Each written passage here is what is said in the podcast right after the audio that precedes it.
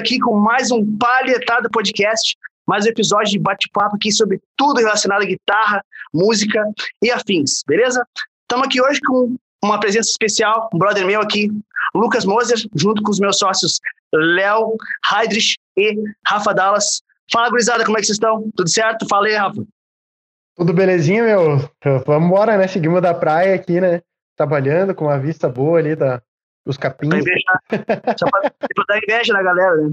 Exatamente, exatamente. Mas vamos embora. Para quem não me conhece, eu sou Rafael Dalla, apoiador, idealizador, admirador do, do projeto aí que o Pablo tem sobre criatividade na guitarra e desenvolvimento de feeling.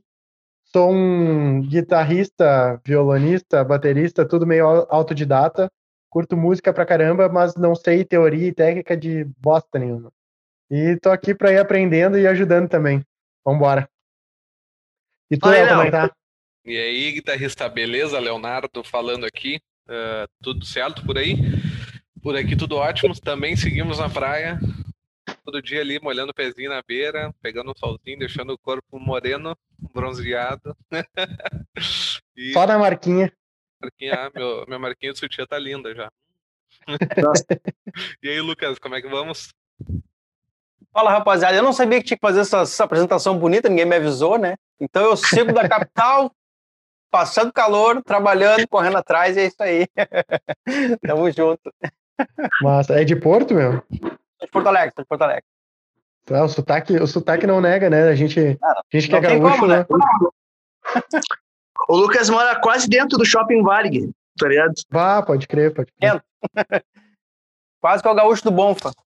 É. massa, massa. É vizinho do Henry, então. O Henry morava ali perto também, bem pertinho. É. Boa. Zona o... Norte. Falei do sotaque, meu, uma parada que me pegou muito, tipo, a, a, gente, toda vez que, uma vez por ano, a gente normalmente vai para São Paulo num evento lá em, em, São Paulo, né? E daí, pô, cara, sempre que eu chego lá, eu acabo entrando no Uber, alguma coisa, a primeira coisa que eu falo, opa, beleza, tudo bom? Ou eu, eu tenho muito mania de falar tchê, né? Daí também. Fala, tia, beleza? Tranquilo? Daí, pá, meu, entrava no, no Uber, a primeira coisa que os caras falavam, ah, é gaúcho. Se eu falasse oi, os caras falavam que era gaúcho, tá ligado? Eu não consigo entender. Eu, eu me entrego no bar. Eu me entrego no bar. O cara olha, bah, pode crer, aquilo ali, ah, gaúcho. Uhum. Já conheço. Aí não tem, né? Não, não tem muita história. O tu já entrega, qualquer coisa. É foda, qualquer coisa que a gente fale já entrega. Não tem muito. É, muito duro. O, o, né? O gaúcho fala de um jeito muito duro, cara. É muito, é muito mas, engraçado. Cara, mas tu pensar, quando um paulista fala então, tu já sabe que é paulista também. Então, meu. Então, então, pá, tipo assim, na hora, é a mesma coisa. Eles devem pensar assim, pá, como é que o cara. Bah, não, né? Como é que é. ele sabe que é paulista, né? Bah, a gente que pensa. É a mesma coisa, né? Tem um filme que a Dinê faz, meu, que é, que é engraçado pra caralho, que ah, ele pega eu já vi isso. Equipamento, meu! Puta merda! Tipo bolsa, assim, falando, tá ligado? Não tô ligado, eu não vi esse filme aí, mas tem que ver. É bom, é bom, dá, dá pra assistir. Ô, oh, show de bola. Ô, Lucas, a internet tu aí tá fluindo show de bola, sereno? Não, pra mim tá top. Tá então tá top. tá bom, então tá bom. Que a gente, a gente acabou esquecendo de conversar contigo sobre isso, mas a internet é uma parada importantíssima na gravação. Um abraço pro Rafinha Guitartec aí. É, coitado. Sofreu. Bah, aquele é, dia foi... Aqui eu tô usando a vivo, tá bom? Por enquanto não tem o que reclamar. Show, show de bola. Mas vamos embora. Cara, me diz uma coisa, meu, pra, pra começar aí o papo, uh, pra gente conhecer também um pouco, Lucas, qual é o... Cara, como que tu começou a tocar guitarra? Quando que foi esse, esse teu encontro com a guitarra aí. Conta um pouco da, da tua trajetória para nós, hein? Cara, faz tempo, hein? Faço 34 esse ano. É, comecei com 11 para 12 anos. Aí, como é, como é que funcionou? O meu coroa sempre tocou violão, né? Eu sempre tive essa, esse lance da, da música em casa. Sempre tocou violão e, e, e pintou quadros. Então, eu sempre tive próximo da arte, né? Minha família toda trabalha com, com salões de beleza, com cabelo. Então, a arte é uma coisa que, que, eu, que eu sempre tive no meio, assim, saca? E aquela coisa do, do meu coroa tocando violão, nas rodinhas de churrasco da família, um Zé Ramalho, um Pink Floyd, pá, né? Eu muito pequeno, assim, né, não tinha muito interesse, mas lá de 11 para 12 anos, quando eu comecei a, a ir para escola, os amigos, pá, aquela coisa toda, tinha uns colegas que estavam tocando, começou aquela, aquela pegada. Eu lembro que o Red Hot, em 99, o Red Hot tinha lançado o Scar Tissue, foi um álbum que eu, eu comprei na Banana Records, pá, olha, ah. faz tempo isso, né? Quem é comprei na Banana Records. comprei na Banana Records, e eu lembro que eu fiquei alucinado com aqueles timbres, de como, de como aquele som, né, é, é, ficava limpo, depois ficava sujo, aí embolava, embolava todo mundo. Então, ali eu comecei a me interessar por, por música, né, além de dessa questão do do meu pai, assim, né, e bateu que rolou aquele, aquele, aquele uh, Woodstock, eu não sei, eu, eu, lembro de ter visto nos shows, nos primeiros shows do, do, do Fruxante, na volta dele, foi uma bosta o show, né, a galera fala que, que aquele show foi uma merda e tal, mas eu olhei aquilo e digo, meu Deus, cara, eu quero ficar com uma guitarra no colo, pulando no palco para lado pro outro o resto da vida. Né? Aquilo bateu forte, assim, né? Bateu uma brisa. E aí, a partir dali, eu comecei a enlouquecer. Meu pai, meu, não, eu quero tocar guitarra. Aí meu coroa não, te dá umas notinhas no violão. Se tu aprendendo violão, aí eu te penso na guitarra. Me ensinou em uma semana, eu já sabia que não, bora, que eu quero mais, mais e mais e aquilo virou um vício, aí eu tô aí 34 anos aí, ainda viciado nessa, nessa encrenca aí, e não dá para parar mais agora. massa, massa, massa. Show de bola. E qual foi a tua primeira guitarra, meu? Cara, é início da humildade, assim, né? É, foi uma Janine, cara, aquelas que parecem uma. É pra, é pra ser uma Jaguar, assim, né? É toda deformada, assim, Parecia que tinha passado um reboco branco nela, assim, pintura horrorosa. É uma jaguara. Essa mesmo, cara. Bah, a guitarra assim, ó, meu Deus, parecia um berimbau, cara. Dava pra te botar a mão assim, ó, entre as cordas e o braço, assim. Meu Deus, sofri com aquele troço. Aí tinha uma alavanca, né? E eu inventava de punhetear aquilo, mano do céu, cara. Aquilo não parava afinado nunca. Eu desafinava todas as cordas. Né? Já não afinava muito normal, né? Imagina com a alavanca de céu.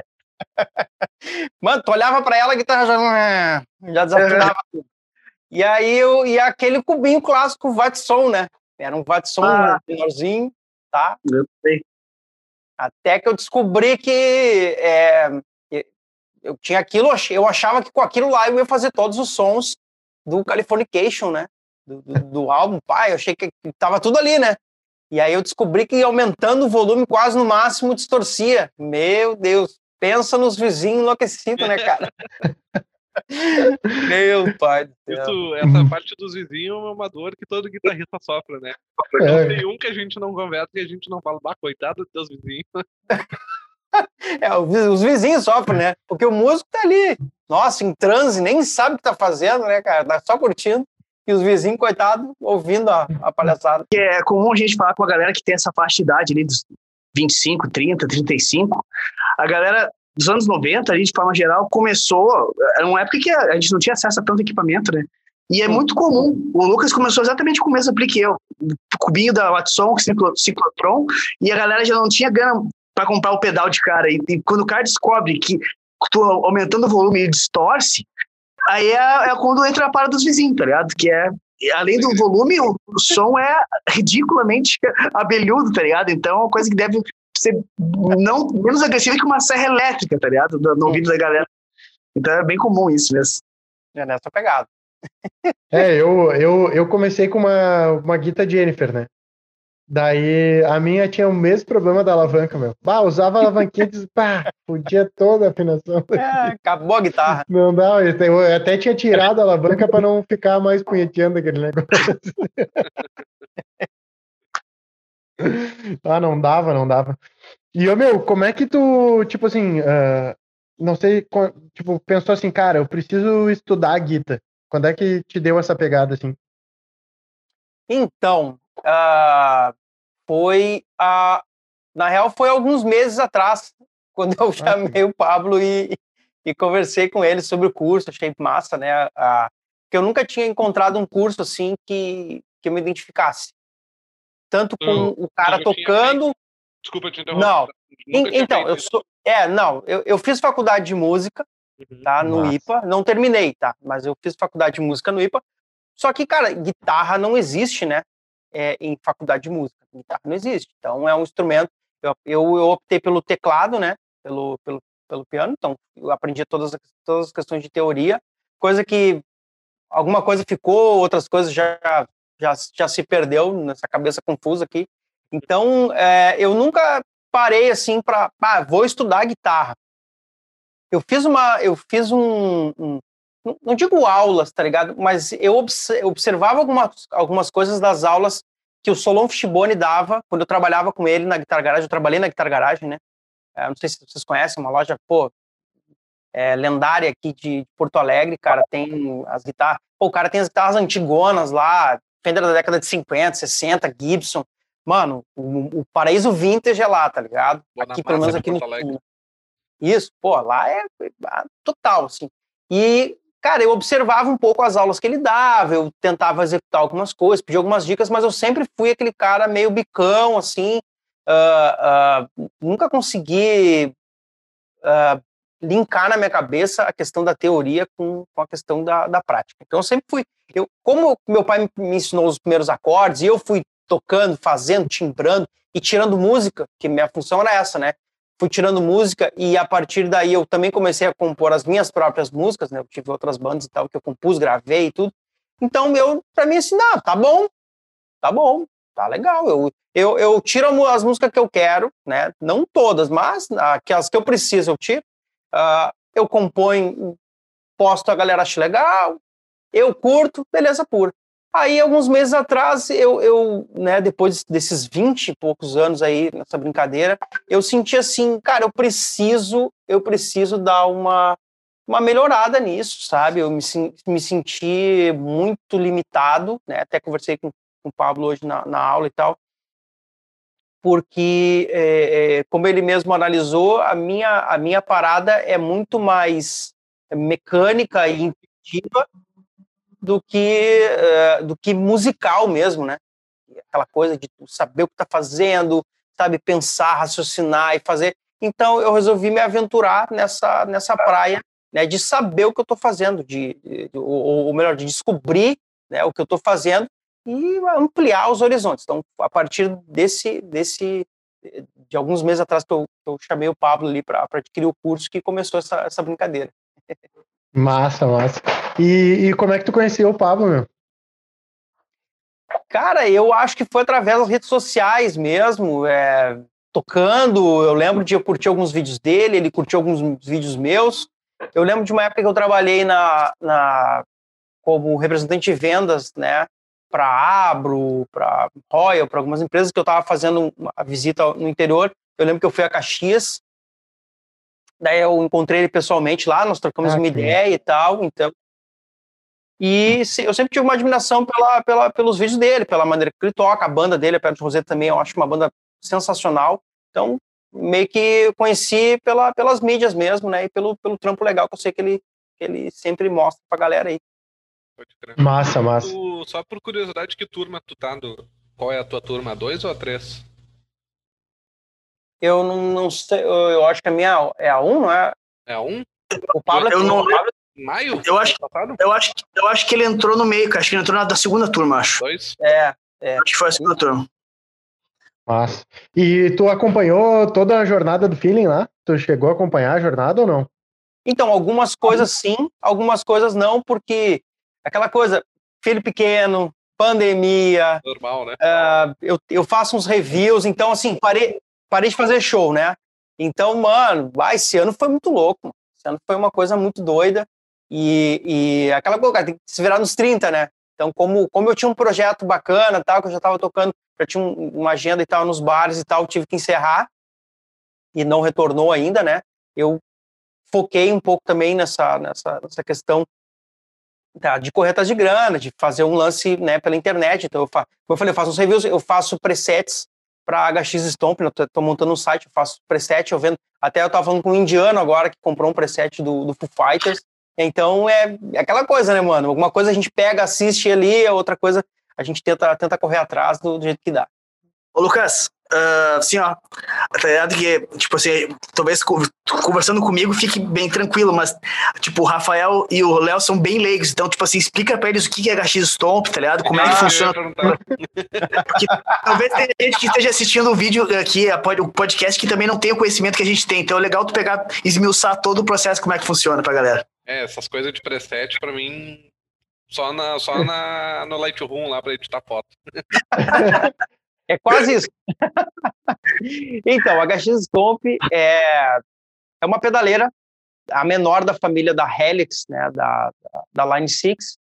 É um, é um modulador, né, onde tu, tu pode ligar em linha, ligar direto nas caixas, digamos assim, né, forma mais leiga possível, possível, ligar nas caixas, ligar na mesa de som, e ali tu tem é, drives, amplificadores, caixas e R's que a gente tem, né, hoje em dia, então, ela, é, cara, é, é, é, é, um mundo inteiro dentro de uma caixinha pequena, assim, entendeu? Mas é bem difícil de mexer, sabe? É, bem, é bem chatinho de, de tu conseguir timbres é, orgânicos, aqueles timbrão que o cara curte em disco, assim, é chato de cara conseguir, né? Uhum. Então, eu, nesse, nesse período, como eu comecei, é, quando eu comprei ela, eu postei alguns vídeos, e a galera disse, pô, Lucas, esses teus timbres aí estão legais pra caramba, eu não consigo tirar esse timbre aqui em casa, aqui com a MHX, eu tenho a pedaleira, eu tenho essa, né, essa interface, né, e eu não consigo, então, boa, quanto é que tu cobra para fazer? Eu, tipo, opa, dá para dá pra vender, dá para cobrar, legal, até porque dá trabalho, eu tive que investir bastante em monitoração, em, em, né, eu tenho um home studiozinho aqui com monitores da Yamaha, uh, os H5, comprei um fone legal que é o, o AKG K242, tem uma interface de áudio também, mesa, tudo, então, eu estou montando um site, inclusive, agora, porque existe um mercado, né, para esses presets. Então, o preset é o quê? Eu crio um timbre, eu vou lá, faço vários controles, né, como tu falou do Lightroom, digamos, né, faz um preset ali, de, hum. né, que a pessoa pode pegar aquele arquivo e só jogar lá na, na casa dela e, pum, aparece o que eu estou vendo aqui, ou o que eu estou ouvindo no meu caso, né. E aí, esse arquivo eu vendo para a galera. O que, que eu fiz? Eu tento clonar timbres clássicos de guitarristas, como do ah, John Mayer, John Frusciante, é, enfim, é, Chris Sheffield, que é o do cara do Fighters, é, Slash, Slash, Jimmy Page, enfim, eu tenho, uma, eu tenho um, um monte de presets aqui, né? E, e, eu esse ano foi uma correria, né, em função também de, de focar um pouco nisso e, e poder eu vendo para pessoas do mundo todo, né? Então, Estados Unidos, Europa. Porra, é um mercado que eu nem fazia fazia ideia que existia. Mas nem eu. pois é. Diz uma coisa Cara... para te conseguir tirar esses timbres semelhantes. Uh, a faculdade que tu fez de música provavelmente ajudou, mas uh, tu tem algum ouvido. Uh, como é que se diz? É, absoluto. Ouvido absoluto ou é treinado? Tenho, meu, meu, meu ouvido é absolutamente inútil. tipo, como é que tu chega nesse processo de, de, de clonagem, digamos assim? Então, primeiro que é, a, minha, a, a, época que eu trabalhei no Solon Fishbone, né? Eu espero que ele não, que ele não assista esse, esse podcast. Na época que eu trabalhei lá, eu tinha de, dos meus 17 até os 20 e poucos anos. Eu final de semana normalmente ele, ele tocava, ele, ele saía para fazer shows e tal na quinta e tal e voltava só na segunda-feira. A loja funcionava de segunda, funciona de segunda a sexta, né? Então, sexta-feira, quando eu fechava a loja, eu baixava a, as portas, eu ficava lá até duas da manhã, testando tudo que tu pode imaginar de amplificador, guitarra, pedal, vintage, moderno. Eu fiz isso por muitos anos. Aí eu voltava no sábado, que a loja não abria no sábado, mas eu voltava, eu tinha chave para fechar e tal. Eu voltava, abria a loja, fechava lá, me trancava lá dentro, cara, e passei anos da minha vida experimentando tudo que tu pode imaginar de equipamento top. Tá? Então, o que, que eu fiz? Aquilo me, aquilo me, me criou um know-how, né? Para conhecer timbre uh, analógico. Sempre eu, eu, eu, sempre fui um cara defensor do, do analógico, do valvulado, daquela coisa toda e tal. Mas a partir do momento que eu, que eu vi a HX Stomp, que eu vi que, que dá para tirar esse timbre né, uh, bacana, assim, com esse equipamento digital, eu corri atrás de, de, de comprar ela e trazer todo esse meu conhecimento para dentro dela. Claro, tive que pesquisar muito de como passar isso, como reproduzir isso dentro dela, né? foram meses e meses de pesquisa e também, é claro, é, o lance do ouvido treinado, sim, eu, eu, eu tenho um ouvido mais treinado para timbres. Eu sou um cara que eu gosto muito de, de pô, escutar música e, e, e, eu escuto, eu vejo muito review, entendeu? Então eu sei quando o cara, uh, um tube screamer, por exemplo, eu sei como soa bem um tube screamer. Então eu pego na Gastiz Stone, abro um tube screamer lá e eu fico, fico tentando achar exatamente como deve soar. Aí eu pego uns vídeos que eu, que eu acho massa aqui, como eu falei, os reviews, né? E eu, eu boto pro lado, lado e vou timbrando até ficar do jeito que, para mim, né, tá o mais próximo possível. E o resultado tem me agradado muito e, e pessoas do mundo todo que compram os presets sempre voltam, sempre elogiam. Né? Ouvido um musical, bacana. Oi? Ouvido musical? Cara, é bem interessante isso aí, né? Porque é um tipo de percepção também, só que mais voltada para frequências, né? E é bem interessante isso, porque para ter uma ideia, a pedaleira que eu tenho aqui que é a PodGo, é a mesma marca, Line 6, e o mesmo, vamos dizer assim, os presets que o Lucas usa lá, basicamente eu posso colocar na minha também, deu a mesma linha, tá ligado? Eu comprei ela justamente porque ele me ajudou muito a escolher, me, me orientou bastante, então, como eu já dominava bastante a parada, eu usei as, as, as ideias dele para poder me basear e comprar essa aqui. E o cara treinou tanto muito essa parada do ouvido em relação à frequência, né, a sonoridade em si, que hoje em dia ele consegue reproduzir a parada de uma forma muito fiel, entendeu? Então é por isso que ele tem feito uh, tanto sucesso dentro desse meio, né, dos presets da internet, tal, a galera tem comprado dele do mundo todo, tal, chama muita atenção e realmente é, fica muito parecido assim, é, e porque é uma coisa que é interessante, né, gente falar de equipamento, a galera tem essa ideia de que o equipamento faz o um milagre, tá ligado? E não adianta, né, cara, eu, eu so, sozinho o equipamento por si não faz nada, né, por si só. Tu tem que saber extrair o melhor dele, tá ligado? E é justamente isso que o Lucas sabe fazer. Ele tem a referência na cabeça dele, sabe? E consegue extrair o máximo que aquele equipamento consegue tirar, uh, consegue uh, entregar, né? Então, é, com certeza é uma habilidade tão interessante quanto o cara ter um ouvido absoluto musical, assim, é bem, bem legal isso. Nossa, cara, é impossível de. O Pablo se riu também antes ali. É impossível de pensar em ouvido absoluto e não lembrar daquele meme, né, Pablo? Ó, oh, toca aqui, ó. Aê! toque, toque.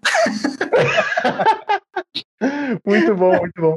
É, perguntar, essa pedaleira de vocês, ela, ela mesmo já, já é um ampli, ela já amplifica já ou não? Responde, Lucas. Não, não, não. Ela não amplifica o som, tá? Ela, uhum. ela funciona como pré e como simulação de gabinete e outras, e outras funções mais. Então, a gente liga ela numa mesa de som, que daí sim é uhum. amplificada, ou tem uh, amplificadores nela que passa para o PA. Se Entendi. precisar fazer a amplificação dela, teria que botar um power amp, por exemplo, até uma alternativa que eu falo para a galera, usar um power amp de pedal mesmo, esses pequenos, uhum. uh, ligar um, um, uma caixa com falante é, FR, FR, é o Full Range Speaker, né?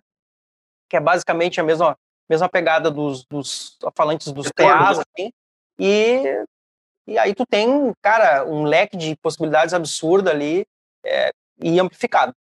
Entendi. É, na, tipo... real, na real, a pergunta do Rafa ali, eu entendi que o Rafa perguntou, mas, tipo, esse equipamento, Rafa, apesar dele não ser um amplificador, ele simula uh, hum, a, ampli, a, amplificação de uma guitarra, vamos dizer assim, tá ligado? Porque entendi, o, grande, o grande lance dos sons de guitarra clássicos, né, desde que começou a parada da guitarra elétrica, é que o som de guitarra era som captado com um microfone num, num alto-falante de uma caixa que tá plugada num amplificador valvulado. É como os sons clássicos de guitarra foram criados, tá ligado? Os entendi, caras entendi. descobriram que aumentando o volume do amplificador, por causa das válvulas, saturava, né, distorcia, tá ligado? Sim, isso, isso, isso aí foi uma coisa que, movimento, que fez o rock nascer, quase, tá ligado? Então, esses equipamentos simulam isso. Ele simula Exatamente. o som do mic ali na, na caixa. Então, Exatamente. O, que, o que simula isso é o. Quer dizer, a HX tem, né, própria, né, as simulações de caixa com microfones, tá? Porém, o que simula, o que faz ela ser tão atrativa e, e, e fazer com que ela faz com que ela uh, seja chegue tão, eu consiga chegar tão próximo, né, do, do resultado uh, analógico real, são os Impulse Response. Ah, explica bem sobre isso aí, que vai ser bem legal falar. O Impulse Response, né, é como se fosse aquele print, né, daquele momento ali, daquele, daquele áudio, dentro daquela sala, passando por periféricos, né, os bons, né, existem muitos IRs gratuitos que, que, se encontra no mercado aí, que é uma porcaria, né? A galera, não, é o IR, alguns IR loaders, né, que são pedais aí que tá na moda agora. A galera comprar da China Sonic, Sonic Cake, Coolwave, é, tem agora um da, da Rotone também. Eles vêm com Impulse Response. Nossa, é um pior que o outro, né? Eu testei aqui, nossa, é terrível. Mas as grandes empresas de, de alto-falante, empresas uh, é, especializadas em Impulse Responses hoje em dia, têm feito, assim, ó, uh, uh, IRs fantásticos, cara. Assim, ó, eu mesmo que já tive em estúdio, já tive a oportunidade de estar com aquela, com aquela, toda aquela estrutura lá, igual a do IR, às vezes não conseguia chegar naquele timbre, sabe? Porque também tem a questão do, do, do, do cara da mesa, né, mexer o posicionamento do microfone, o volume certo. Então, meio que a microfonação de amplificador é, é, é um lance muito mais complexo do que a galera pensa que é só, não, bota um mic na frente da boca do falante ali. Que não, não, não é bem assim. Eu, eu gravo pro YouTube aqui, ah, eu tenho meu canal, a, eu, faço reviews há quase sete anos, e às vezes deixava o amp no mesmo lugar, o microfone no mesmo lugar, o volume no mesmo lugar, e no dia seguinte ia fazer uma outra gravação, não era o mesmo som que vinha na, na down, que vinha na, na interface. Isso é, isso é, horrível, sabe? Porque tudo, tudo influencia o lance da microfonação, entendeu? E o Impulse Response te traz essa, essa segurança de tu ter exatamente aquele momento, exatamente aquele timbre, né? Claro que em alguns momentos tu vai por exemplo, vai, tu vai usar ao vivo, ah, o PA vai ser diferente e tal, Sim. mas, cara, a, a, a, base do som ali, sabe, o DNA dele vai estar tá ali, vai te servir muito bem, ao contrário do, do, do amplificador que muitas vezes é, é, me deixava na mão, enfim, é bem, bem mais complicado, né? Então o Pulse Response veio justamente para facilitar e a qualidade dele é absurda.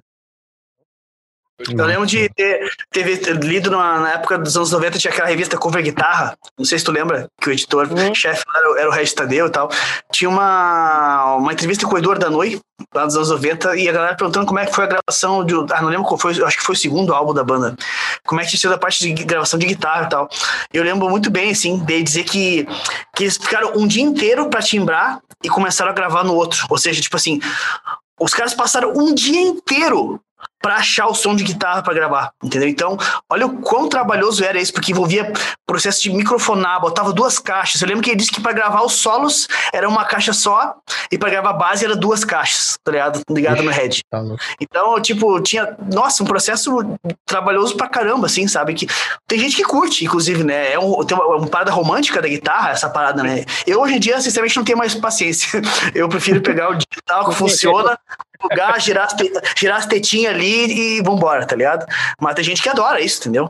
Mas o fato é que, nossa, hoje em dia esse negócio agilizou muito a vida de quem precisa produzir, tá ligado? Porque uhum. imagina só o que o cara produz na internet hoje. Se cada vez que tu fosse produzir, tu tivesse que se preocupar com, com tudo isso, tá ligado? Uhum. Ia ser, tá louco, insano, né? Então, é sem legal. falar que, e sem falar que às vezes, às vezes não, praticamente todas as vezes, tu, pro, pro drive, por exemplo, para aquela distorção mais pesada, é um tipo de alto-falante, é um tipo de microfone, é um tipo de, de, de, de, de maneira de microfonar. Aí tu trocou pro clean, já é outra parada.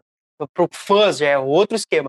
Então, difícil o cara ter em casa, né? Todas essas opções em que o cara pode ficar brincando e mexendo. E para mim que faço review, às vezes eu preciso, por exemplo, às vezes eu quero um som de um Vox. Eu pego um pedal aqui que fica legal para Vox, entendeu? Assim como eu tenho várias guitarras, tem é, com humbucker, com single e tal, é, é, o lance da pedaleira uh, proporciona um leque de possibilidades muito bacana. Porque aí tu, tu, tu pode ter o Vox, o Marshall, o Fender, o Matchless, uh, enfim, a HX é, é, tem não sei quantos amplificadores ali, e ela tem, e tem um lance, um barato muito legal, é que volta e meia ela tem atualizações, e nessas atualizações aparecem novos uh, amps, novos pedais, novos efeitos, novas possibilidades, então é um equipamento assim, é, é, um canivete suíço que eu sempre sonhei. E antigamente eh, já existia pedaleira, mas nunca houve pedaleiras com qualidade, é, com, com, tanta qualidade como se tem hoje em dia, né?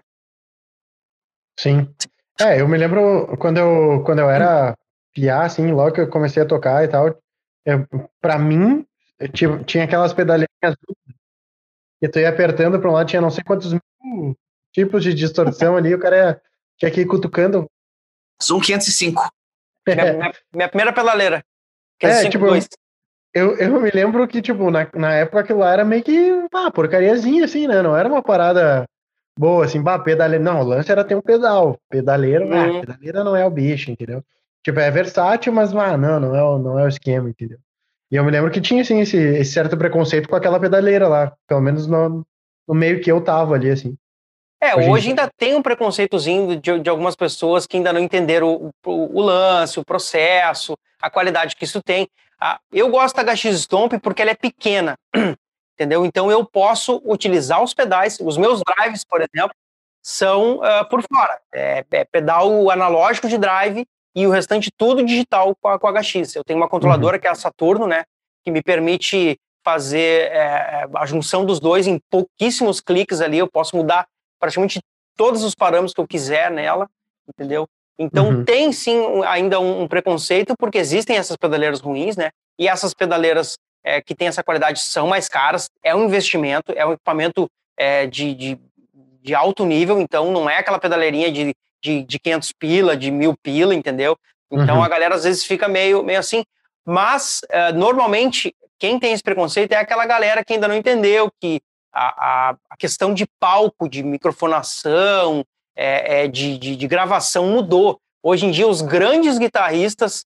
O Joe Bonamassa, esses dias, cara, que é um dos caras mais puristas que eu, que eu conheço no, no mundo, eu vi o cara com, com um, um IR loader desse ligando no amplificador para gravar em linha. É, depois eu fui dar uma olhada, ele usa, né, além de usar os microfones microfonado para mesa de som, ele usa um Palmer, que é uma simulação de gabinete para somar junto no, no, sinal. Então, os grandes guitarristas hoje já aderiram isso. Né? Os caras não tem como tu abrir um apartamento numa casa, um Marshall JCM 800, um Plex, né, um Fender Twin. Os caras vão lá, ligam esse uh, é Reactive Load, que se chama, né? É, ele, é, tu consegue ligar, aí tu, aí tu opta se tu quiser ouvir pelo alto-falante também, ou se tu quiser só uh, ouvir uh, mandar aquele sinal do amplificador com o IR direto para a interface. Então, uhum.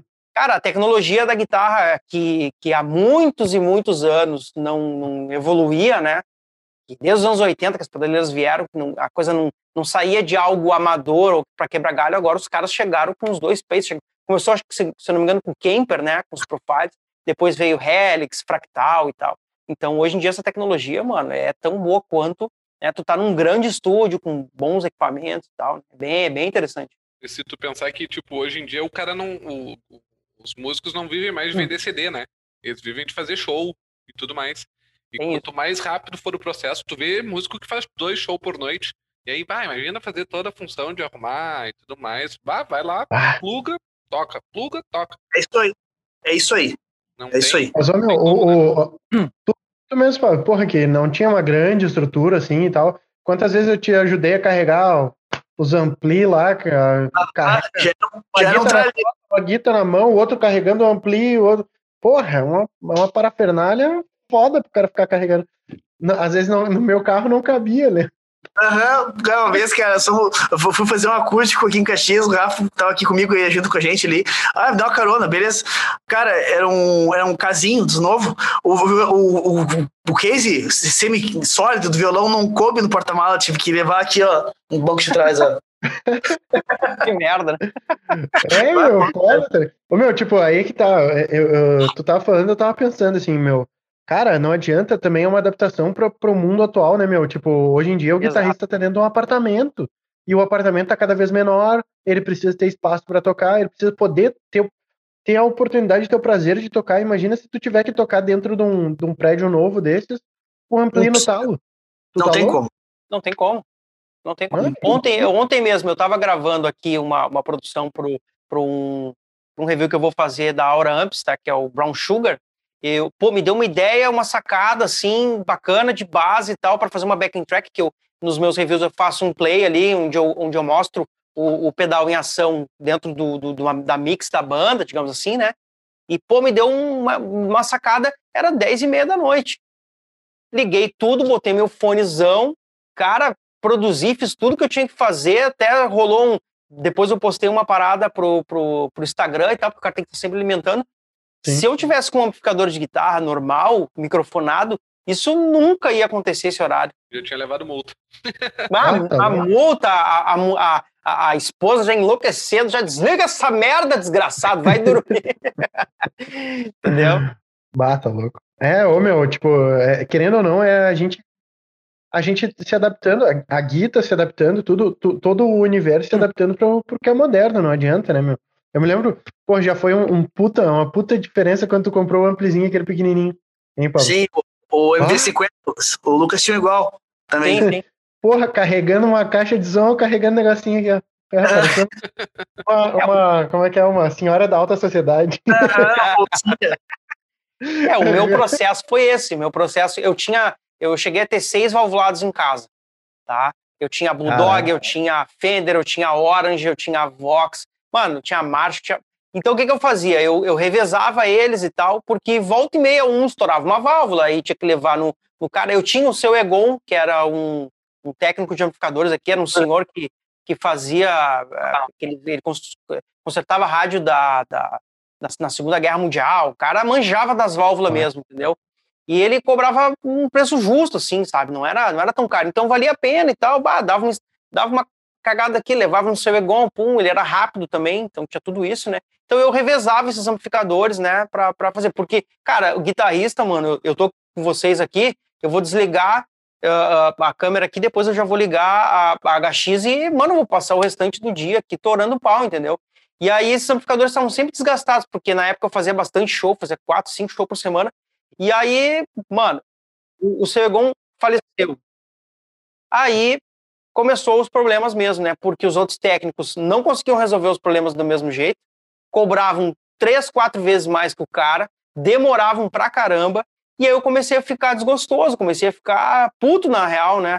Porque, pô, eu tô ganhando uma grana, e essa grana, às vezes, eu, tenho que ficar dividindo em manutenção, né? E válvula e coisa. E aí começou o dólar a ficar caro, uh, o acesso aos equipamentos começou a ficar complicado, e aí comecei a vender um por um, até que eu encontrei o Vox MV50 Clean, que eu hoje, se eu usasse amplificador, ele seria a opção. Foi o único amplificador que eu tive que não me deu problema, até porque não precisa trocar válvula, né? Então, eu é, passei esse dois anos... Que tava falando, porque não tá ligado, Isso. o MV50 Clean é esse pequenininho que o Rafael tá brincando que parece uma, uma, uma bolsinha, é uma bolsinha assim. de madame. É, é isso aí, é isso aí. E esse amplificador, cara, foi, é fantástico, porque eu até tenho um vídeo no meu canal, até depois, se quiser dar uma olhada lá, é, YouTube... A gente vai deixar o link na descrição, a gente vai deixar o link na descrição. Mas já fala aí, fala aí, qual, é, como é que é o canal. youtube.com.br lucasmosertv, que eu tenho lá Two Rock Class, é, Two Rock Crystal versus o MV50 Clean. O Two ah, Rock é, é tipo um... O Two Rock é tipo o supra-sumo dos amplificadores, assim, ele custa, hoje em dia no meu. Brasil, deve custar em torno de uns 30 mil reais. Sem exagero. Aí tu pega, meu, esse amplizinho, esse amplizinho que custa, sei lá, bota por alto, dois mil, tá ligado? Com os dois, os sons, e tu não consegue dizer que, qual que é qual. Entendeu? Não tem como. Fora que o, o, o T-Rock é, é, pesado, é gigante, é frágil, tá ligado? Não, dá manutenção. E o MV50 Clean é desse tamanho, não, não dá manutenção, tá não tem válvula real, sabe? O bagulho cabe dentro do teu bolso quase e e é isso, tá ligado? É, não tem como comparar ei, a praticidade.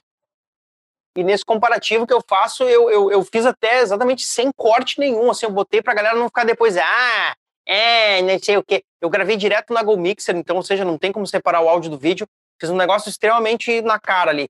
Liguei um, toquei, toquei com os pedais, tirei o, o, a caixa, tirei o cabo da caixa, passei pro, passei pro MV50 Clean, né? E, mano, uma sonzeira, uma sonzeira, uh, muitas pessoas ali dizendo para mim, cara, na moral, prefiro o som do Vox do que do, do, do o Rock. Mano, e aí eu, pô, é, essa, essa é, esse é o caminho, sabe? Show de bola. Ô, cara, olha só, queria te perguntar uma outra parada aí. Tu falou uma frase antes que ficou na minha cabeça ali, que já. Depois vai estar isso que eu tô falando, na verdade, que já me veio até o, o título da, da thumb na cabeça, tá ligado? Tu falou assim, ó, falou assim, ó. Não sei exatamente uma vez como é que foi a frase, mas falou assim, ó, na faculdade guitarra passa longe, uma coisa do tipo assim. Uhum. Eu, queria que tu, eu queria que tu falasse como é que foi a experiência de, de faculdade de música e como é que tu vê a parada da guitarra em relação à faculdade, enfim. Fala como é que foi a experiência lá e tudo que tu achar que tem que ser dito. Tá. Então, é... a faculdade de música foi uma experiência bacana por um, uma certa forma, né, para aprender alguma coisa de teoria, é, para me encontrar com outros músicos, trocar experiências, assim, foi, foi bem bacana e tal.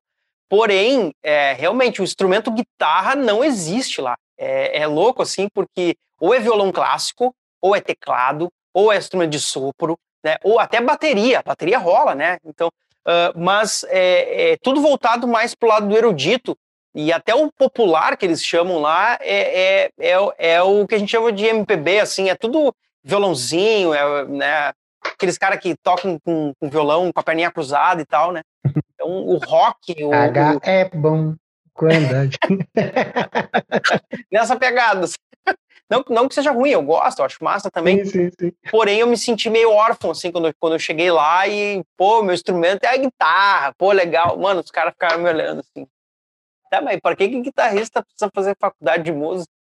Sabe? Pô, ficava um lance assim, né? Tanto é que eu simplesmente eu, eu passei três anos fazendo e, cara, minha guitarra eu não.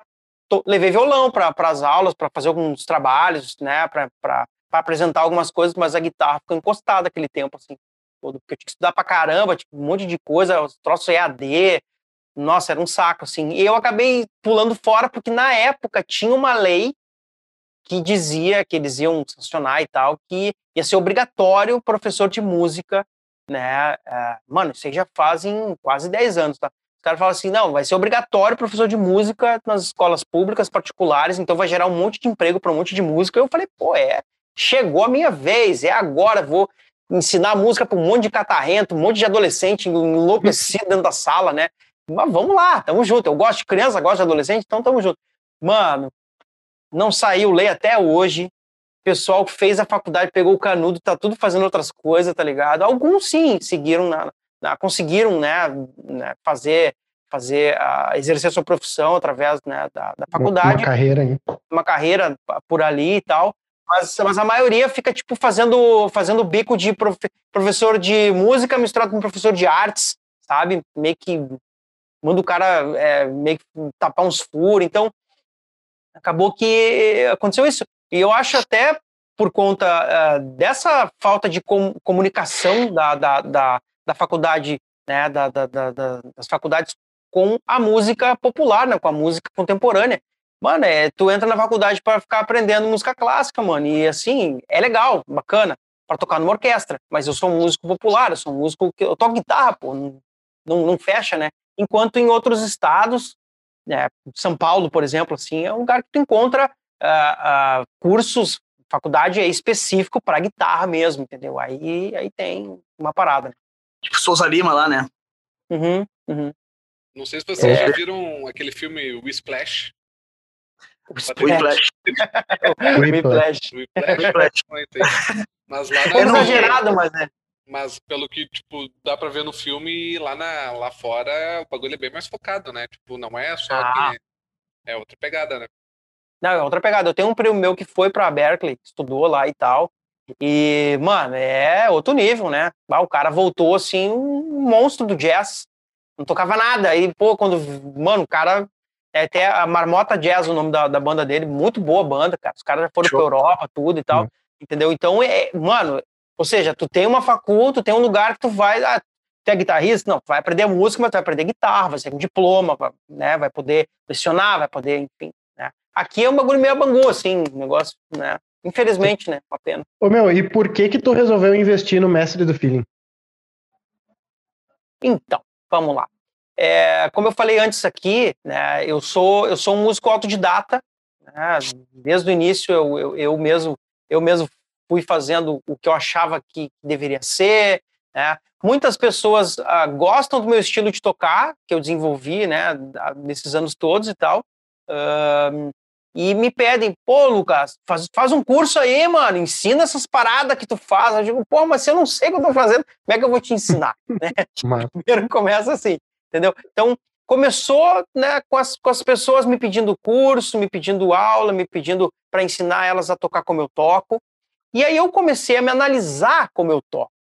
Por que, que as pessoas querem aprender? Aí, quando eu comecei a me analisar, comecei a assistir meus vídeos e ver as minhas repetições, as minhas falhas, as minhas limitações, eu falei, pô, cara, quem está precisando de um curso sou eu. Quem está precisando melhorar a técnica, quem está precisando a, a, abrir os horizontes e parar de tocar sempre né, os, me os mesmos leaks e de vez em quando uh, por algo divino, assim, aparecer um lance muito louco, legal ali, que é assim que acontece, né, para quem não sabe que é, que é autodidata. Tu tá fazendo aquelas mesmas coisas e tal, não é tão pensado assim, eu não fico pensando nos leaks, tá? Mas eu meio que deixo fluir e tal, porém, às vezes acontece, passa, é um negócio legal. Mas eu vejo caras como o Pablo, como vários outros caras que são estudados, que, pô, essas coisas legais, elas são pensadas, são executadas a hora que quiser, entendeu? Não, vou pensar num lance bacana aqui, pá, pá, pá, foi enquanto eu fico à mercê dessa, né, dessa coisa do cosmos.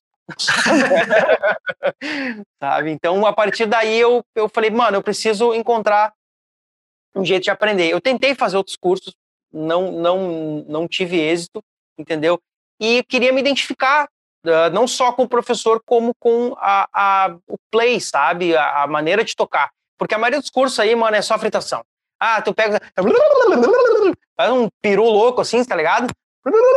E, cara, eu sou um, um, um guitarrista que eu gosto de, de, de, de pouca nota, eu gosto de, de, timbre, eu gosto de ouvir aquele som, eu gosto da pausa, eu gosto do, do de, todo, de todo esse clima, sabe?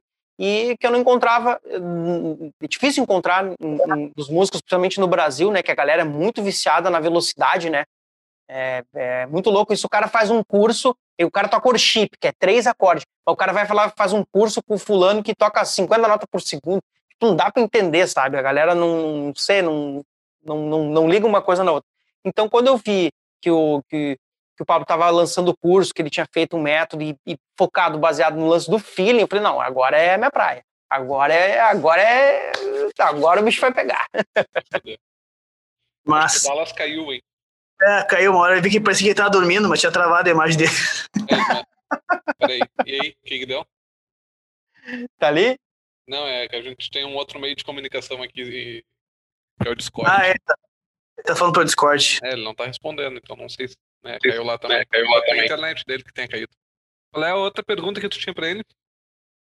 Cara, eu ia perguntar o seguinte: como é que foi, uh, começou toda a parada e como é que foi o desenvolvimento de tu fazer as turnês pelo Brasil com as bandas uh, gospel que tu tocou, quais foram as bandas, enfim, conta a tua trajetória dentro desse processo que tu participou de tocar pelo Brasil todo com essas bandas aí. É, eu não sei se eu, eu não sei se ouvi isso, mas eu não tinha. Tu não, tu não falou que tocava em banda gospel, né? É, não, não. É que, eu vou explicar o lance do gospel. Então. Entendi. eu já sei, né? Mas enfim, não falou. Tá roubando, tá roubando. então, vamos lá. Começa que eh, eu, eu, eu, eu, sempre fui cristão, né? Mas eu não era cristão evangélico, digamos assim, tá? É, eu era católico, aquela coisa não praticante, né? E aí, cara, minha adolescência foi uma loucura, porque eu, eu tive uma banda uh, muito cedo, cara, com 13 anos de idade eu já montei uma bandinha que a gente tocava Red Hot, a gente gravou um CD autoral eu tinha 14 é. anos de idade. Então a gente tocou em praticamente todas as praias do Rio Grande do Sul. Cara, os pais levavam, faziam uma muvuca. Então eu sempre, desde cedo, fui para palco. Toquei no Ocidente, tinha que ficar, tinha que estar, tá, tinha que estar tá pai e mãe junto lá, porque nós era menor de idade, cara. Mas eu sempre fui, sabe, fiquei fissuradão, assim, né?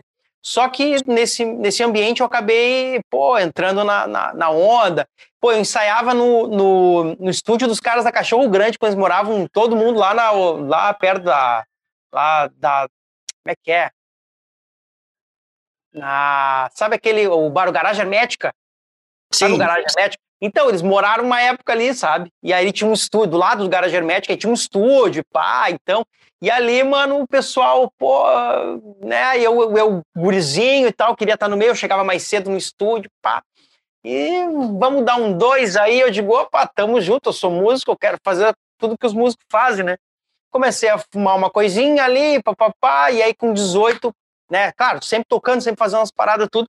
Com 18 anos, cara, eu dei um primeiro teco, cheirei uma primeira carreira e aí descambou tudo. E aí comecei a cheirar, beber junto, fumar, enlouquecer, e aí a música ficou de lado, basicamente, assim, né?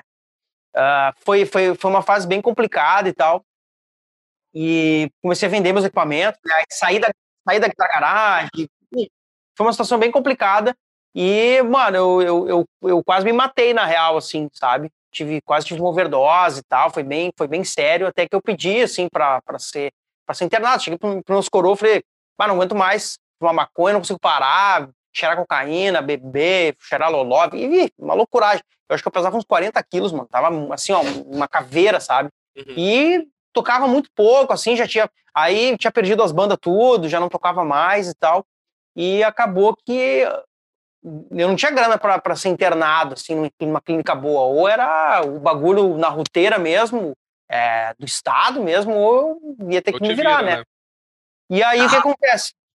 Minha irmã, minha irmã tava frequentando uma igreja e eu resolvi pedir para não, vou ver qual é que é isso aí, né? Vou ver porque eu, eu, eu, eu sempre eu sempre acreditei em Deus, em algo superior, algo sabe que, que rege tudo e tal, e isso sempre me deu um conforto, sabe, de daqui a pouco pessoas que a gente perde, a gente encontrar mais para frente, sempre me ajudou muito, sabe? E aí resolvi ir nesse lugar, fui, cara, tive um, tive, teve um lance, rolou uma parada muito sinistra, assim, muito louca, assim, porque, cara, eu entreguei mesmo a vida para Jesus, eu olhei, não, pai, eu quero parar com tudo isso, eu não consigo, me ajuda, pai, realmente eu tô aqui, eu sou um, uma merda de pessoa, tô deixando toda, toda minha família sofrer e preciso de ajuda. Mano, não é que o bagulho funcionou, mano, foi louco, assim, no dia seguinte eu não tinha nem vontade de fumar, de cheirar, de nada, coisa que era muito difícil, eu queria parar e não conseguia, sabe? O vício é um troço muito forte. Principalmente de, de, de, coisas como cocaína, como crack. Eu fumava, fumava pitico, fumava toda a porra toda. E aí, cara, aquilo eu fiquei, eu fiquei maravilhado, assim, né? Fiquei, pô, cara, então isso aqui é de verdade mesmo, sabe? Pô, tem, tem um, um Jesus, um Deus mesmo que, pô, que pode ajudar a gente, que se a gente pedir ajuda, ele pode auxiliar. Às vezes não da maneira que a gente, que a gente espera, quer, na hora e tal, mas ajuda, sabe? Existe uma, uma, um amparo. Então, mano, comecei a frequentar a igreja e tal. Cara, a igreja tem um monte de falha, tem um monte de porcaria. Inclusive, hoje eu nem frequento mais. Eu, eu, eu, eu tenho os meus hábitos cristãos, mas longe de, de, de, prédios e instituições e coisas, né? Que pregam um monte de hipocrisia e ficam enchendo o saco, pedindo dinheiro, entendeu? Nem curto isso daí. Mas é, nessa época eu entrei para uma banda chamada Tanlan, que era um. que, que ficava no meio que, um, meio que um limbo, assim, tá? Eles chamavam de crossover era uma banda que é, é, é formada de cristãos, é, a gente tocava em bar, tocava no Opinião, tocava nos botecos, tudo, mas também tocava nos eventos da igreja, em alguns, né, alguns que não eram, algumas igrejas que não eram preconceituosas com, a gente. Porque as letras, se for pegar, falavam de experiências é, com Deus, experiências de vida, é, era tipo é, letra pensada, letra boa, letra bacana, não falava de porcaria, não falava de besteira nem nada. Contava a mas, realidade, né? Isso, coisa, coisa né, para o cara pensar, para o cara evoluir, digamos assim. Essa era a ideia da, das letras e tal. Acho muito boa, a banda é, é, boa pra caramba. Eu saí da banda, mas continuo fã da banda e tal, entendeu? E aí, nisso, o guitarrista que tava lá saiu fora porque a banda, os caras eram mais velhos, o cara com filho e tal, e a banda meio que só tocava por aqui e tal, era uma coisa meio. Né? Quando eu entrei na banda, eu era guri, eu tinha, eu tinha 23 anos, é, pô, eu tava assim naquela ânsia de sabe, de voltar para os palcos, de tocar e tal. E o meu primeiro show, se eu não me engano, foi numa, num, em Camacuã, num evento, assim, e eu, cara, pulei que nem um maluco, assim, depois bota os vídeos ali, bah, eu no palco eu gosto de tocar o terror, mano, sabe? Eu gosto de enlouquecer e pular e jogar no chão, fazer os cambal todo, entendeu? E aí os caras curtiram, não, opa, aí nós fomos chamados para tocar num, na Festa Nacional da Música. Aí a partir dali, mano, com uma, a banda com uma outra postura de palco, porque aí eu fazendo isso, os caras também já, opa, vamos, vamos ter uma atitude mais rock and roll. Os caras tocavam meio paradão, assim. É um, é um som porradão, meio Foo Fighters, mas os caras tocavam meio parado, assim. Então a gente começou a fazer um, um lance diferente. E, mano, e aí o, o pessoal da Sony uh, Music Gospel gostou do lance e falou: não, vamos contratar esses caras. Então a gente começou a fazer show no Brasil todo, né? São Paulo, Rio, é, é, Nordeste, tudo. E aí uh, teve um show no CE aqui em Porto Alegre, aquele, aquele, vocês conhecem aquele teatro que tem aqui. Mano, a gente lotou Sim. o CE, cara. Lotou, assim, ó, show lindo, mano, lotadaço, assim, sabe? E aí o, teve uma videochamada com o presidente da Sony Music e tal, aí o cara uh, falando sobre a contratação e tal, foi, cara, foi um momento muito legal, assim, muito bacana. Aí logo em seguida rolou a, a, o endorser da Gibson, né, pela Royal Music, que é a, a importadora da Gibson no Brasil. E aí comecei, aí abri o canal no YouTube e tal, começou, aí eu tenho, tenho várias marcas, inclusive eu, eu a gente deu uma paradinha aqui, eu fui lá embaixo buscar um pedal de, da DMT, que é uma empresa também que fabrica pedais, o cara me mandou, então é, é, meio que a galera começou a, a, a, curtir os meus vídeos por causa dessas indicações, por conta do, do, do da minha experiência, né, de, de, tocar no, no, Brasil todo, enfim, né, basicamente é, é essa a minha jornada, assim, até chegar hoje, né, na, em montar presets, é, ter o um canal no YouTube e tal, e trabalhando no meu, no meu projeto autoral e tal, com outro brother meu que é o Glauber e tal, que para a gente não sabe ainda para quando vai lançar, porque com a pandemia ficou tudo meio né, essa coisa que a gente sabe né? Sim, sim. Mas uma puta história de vida, na real, né, mano? Tipo, tu teve um. Tu, pelo que eu entendi, tu era muito promissor quando criança. E, tipo, hum, a droga te tocou lá embaixo, mas de qualquer forma, a tua vontade de querer melhorar te tocou lá pra cima. Largou sim, ela, sim. começou a tocar, ficou gigante na música. Mesmo. Hum. Mesmo depois de tudo isso, cresceu muito no gospel. Porra, é uma puta história, na real, né? Tipo, uma superação hum. fodida. Tipo, parabéns. Muito tá massa. Ah, valeu. é, não foi fácil, sim, não foi fácil, mas é. Cara, eu, eu tenho, tenho orgulho da minha história, graças a Deus, deu tudo certo no final, pelo menos. Hoje tenho uma família linda, tenho minha mulher, minha filha, Maria, meu Deus, maior bênção da minha vida, tá ligado? E, então hoje eu trabalho para isso, sabe? Pra, com certeza, é, sempre alcançar meu sonho, né? Mas para ter minha família perto de mim, junto comigo e sempre bem, com saúde. Ah, que irado, show de bola. Não, Lucas, é o seguinte, uh, queria te perguntar aqui pra gente finalizar, então, qual foi a, a maior lição que tu tirou da mentoria que a gente fez juntos e tal? Quando chegou na aula com, com as dúvidas, depois que tu acabou a aula com tudo que foi conversado ali, que eu te mostrei, que tu perguntou, qual foi o maior uh, aprendizado que tu teve naquela aula ali, daqueles conhecimentos que foram passados para ti? Cara, para mim, uh, o que eu, o que eu tirei de lição daquela, da, daquela mentoria foi que eu estou no, no, caminho certo com a pessoa certa, entendeu? É, a maioria das, dos professores que eu, a maioria não, foram poucos, né? Mas os poucos professores que eu tive antes, assim, que eu tentei começar alguma coisa, é, não conseguiam sacar uh, o, onde eu precisava começar, entendeu? Então, contigo foi um lance reto e, e, e para mim foi bem direto ao ponto de onde eu preciso começar a mexer para evoluir, entendeu? Para mim foi essa foi a maior lição, porque é, é, é, é, o que sempre foi a minha maior dificuldade. Eu, eu, os professores que eu tentei antes é, tinham conhecimento, eram caras que tocavam bem, tocavam rápido demais, na minha opinião, mas eram caras, eram bons uh, uh, professores, porém não conseguiam uh, me colocar no trilho, sabe? Porque o grande problema para mim é esse, né? É linkar a, a, a teoria à prática rápido, né? De uma maneira simples, né? E contigo foi uma coisa super tranquila ali, sabe? Mano, ó, tá, vi que tu faz isso, falta aquilo, aquilo outro, então eu vou pedir para tu começar por aqui, vai fazer isso, isso, aquilo, entendeu? E a gente desligou e tal. Aqui eu fui fazer umas paradas, eu já peguei, já comecei a dar umas brincadas aqui, e só naquela mentoria, cara, já abriu um leque de coisas na minha cabeça aqui, que fazia muito tempo que estava trancado, que nem a gente comentou ali, né? Que a gente comentou para mim ali, né? Coisas, conhecimentos estão coisas estão trancadas que, pô, é só tu né, fazer o, o, caminho certo que a coisa abre. Então, ali já, para mim, foi esse o, o, maior aprendizado ali. Show de massa, bola. Massa, Então, tipo, numa aula, numa aula hoje que tu teve ali, tu, tipo, tu já saiu fazendo mais coisas do que fazia antes. Bah, com certeza. que massa, que massa.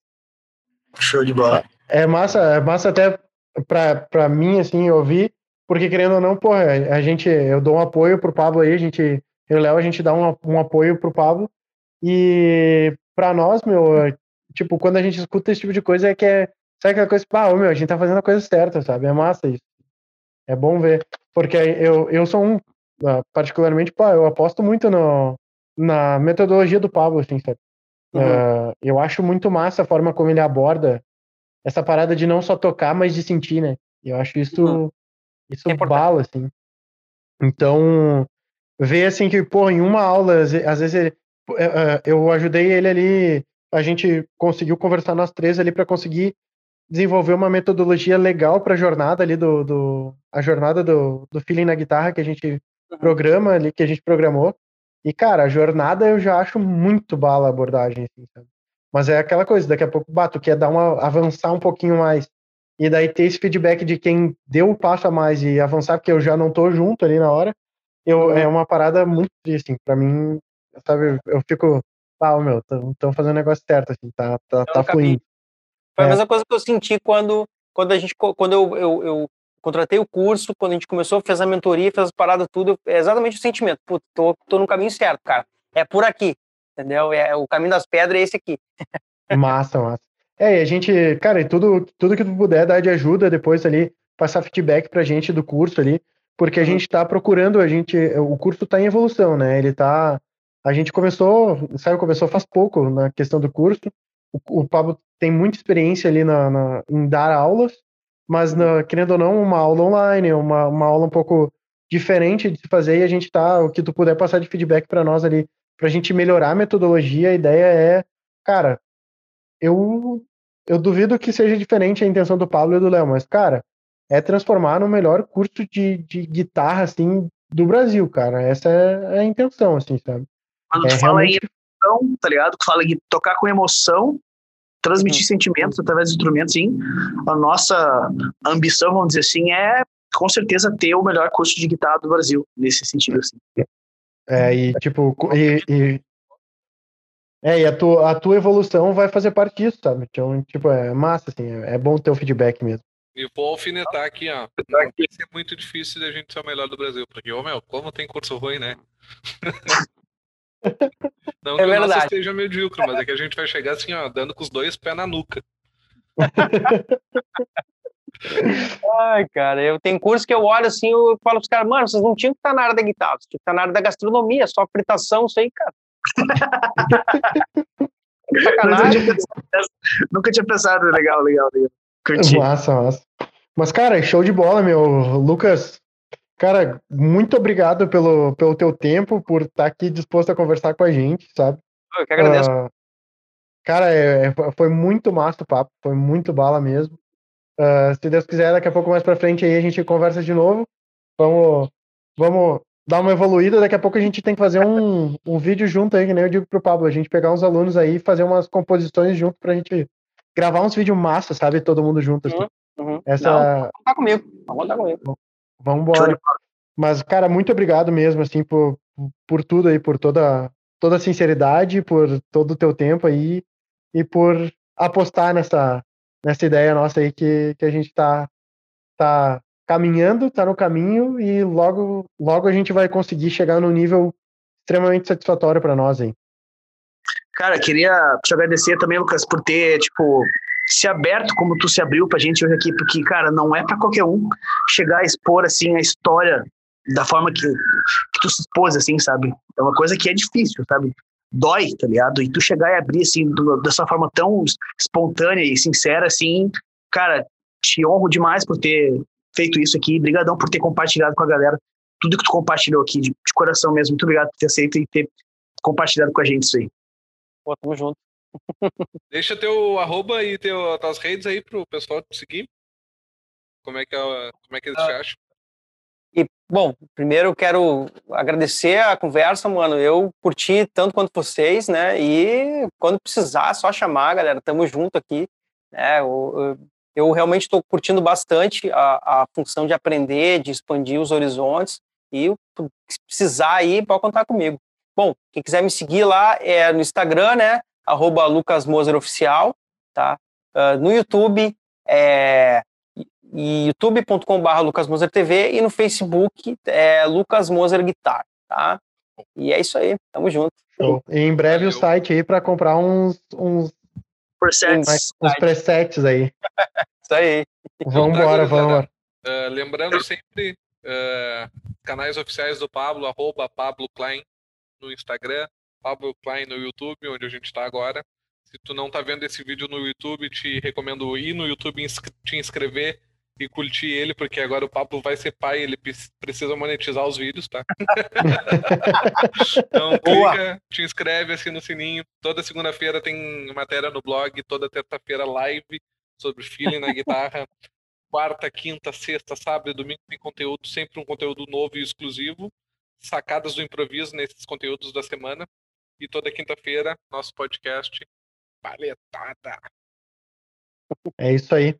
Vamos embora então encerrar essa daqui com aquele bom e velho bordão que eu adorei. Beleza, gurizada? Então, senta a palhetada e bora sangrar os dedos.